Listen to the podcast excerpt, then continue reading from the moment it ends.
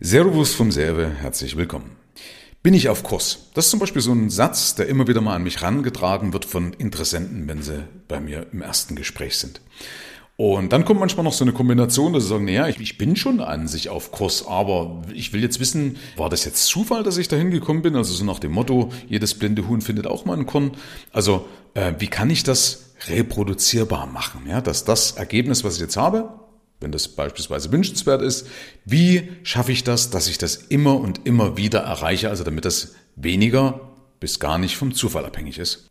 Und wie schafft man das jetzt nun, dass aus dem Zufall Gewissheit wird? Und zwar zum einen, dass du das Ziel, was du hast, was auch immer das sein mag, ob das jetzt finanzielle Unabhängigkeit ist oder ein Haus im Ausland oder eine Insel im Mittelmeer oder wie auch immer, dass du das quantifizierst. Also, dass man sagt, wie viel Geld entspricht das Ganze denn? Ja, weil dann habe ich ja einen neutralen Gradmesser. Und wenn ich sage, pass auf, okay, wir reden jetzt hier über ein Ziel von drei Millionen Euro zu dem und dem Zeitpunkt. Dann ist natürlich noch gut, wenn du das inflationsbereinigt rechnest. Also wenn du zum Beispiel sagst, ich möchte mir eine Insel im Mittelmeer kaufen, dann kostet die in zehn Jahren ja möglicherweise mehr oder in 20 Jahren mehr als heute. Also musst du das ja berücksichtigen, so eine Preissteigerung. Das mal bloß am Rande. Ne? Aber Fakt Nummer eins ist, wenn du wissen möchtest, ob du auf Ziel bist oder auf Kurs bist, dann musst du dein Ziel oder solltest du dein Ziel quantifizieren. Das heißt, am Ende hast du eine Summe dastehen, die es zu erreichen gilt. So, und dann, wenn du diese Summe hast, dann packt man einfach nochmal einen Sicherheitspuffer oben drauf, weil es kann immer mal was passieren. Und dann kann ich praktisch diese Summe plus diesen Sicherheitspuffer ja herunterbrechen.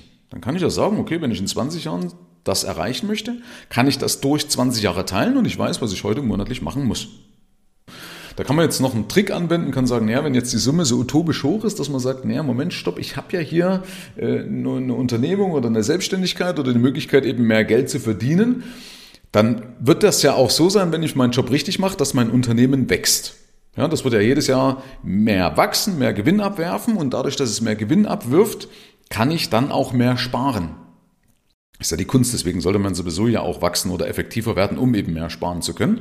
Und wenn ich mehr sparen kann mit der Zeit, also jedes Jahr könnte ich dann mehr sparen, dann kann ich jetzt mit ein bisschen weniger anfangen und kann also praktisch in meinen Sparplan dieses Unternehmenswachstum mit berücksichtigen. Ja, also dass ich jedes Jahr mehr verdiene, packe ich einfach oder berücksichtige ich meinen Sparplan.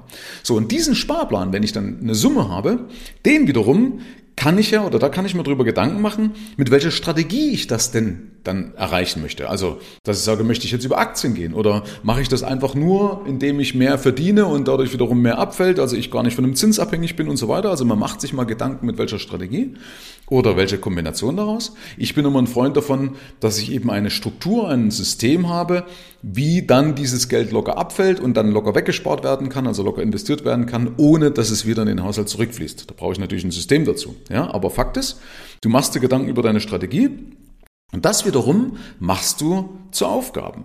Das heißt, ich habe eben am Anfang eben meine Summe, da packe ich meinen Puffer drauf, dann breche ich das runter auf einem monatlichen Sparplan beispielsweise, also wie viel Geld das sein sollte.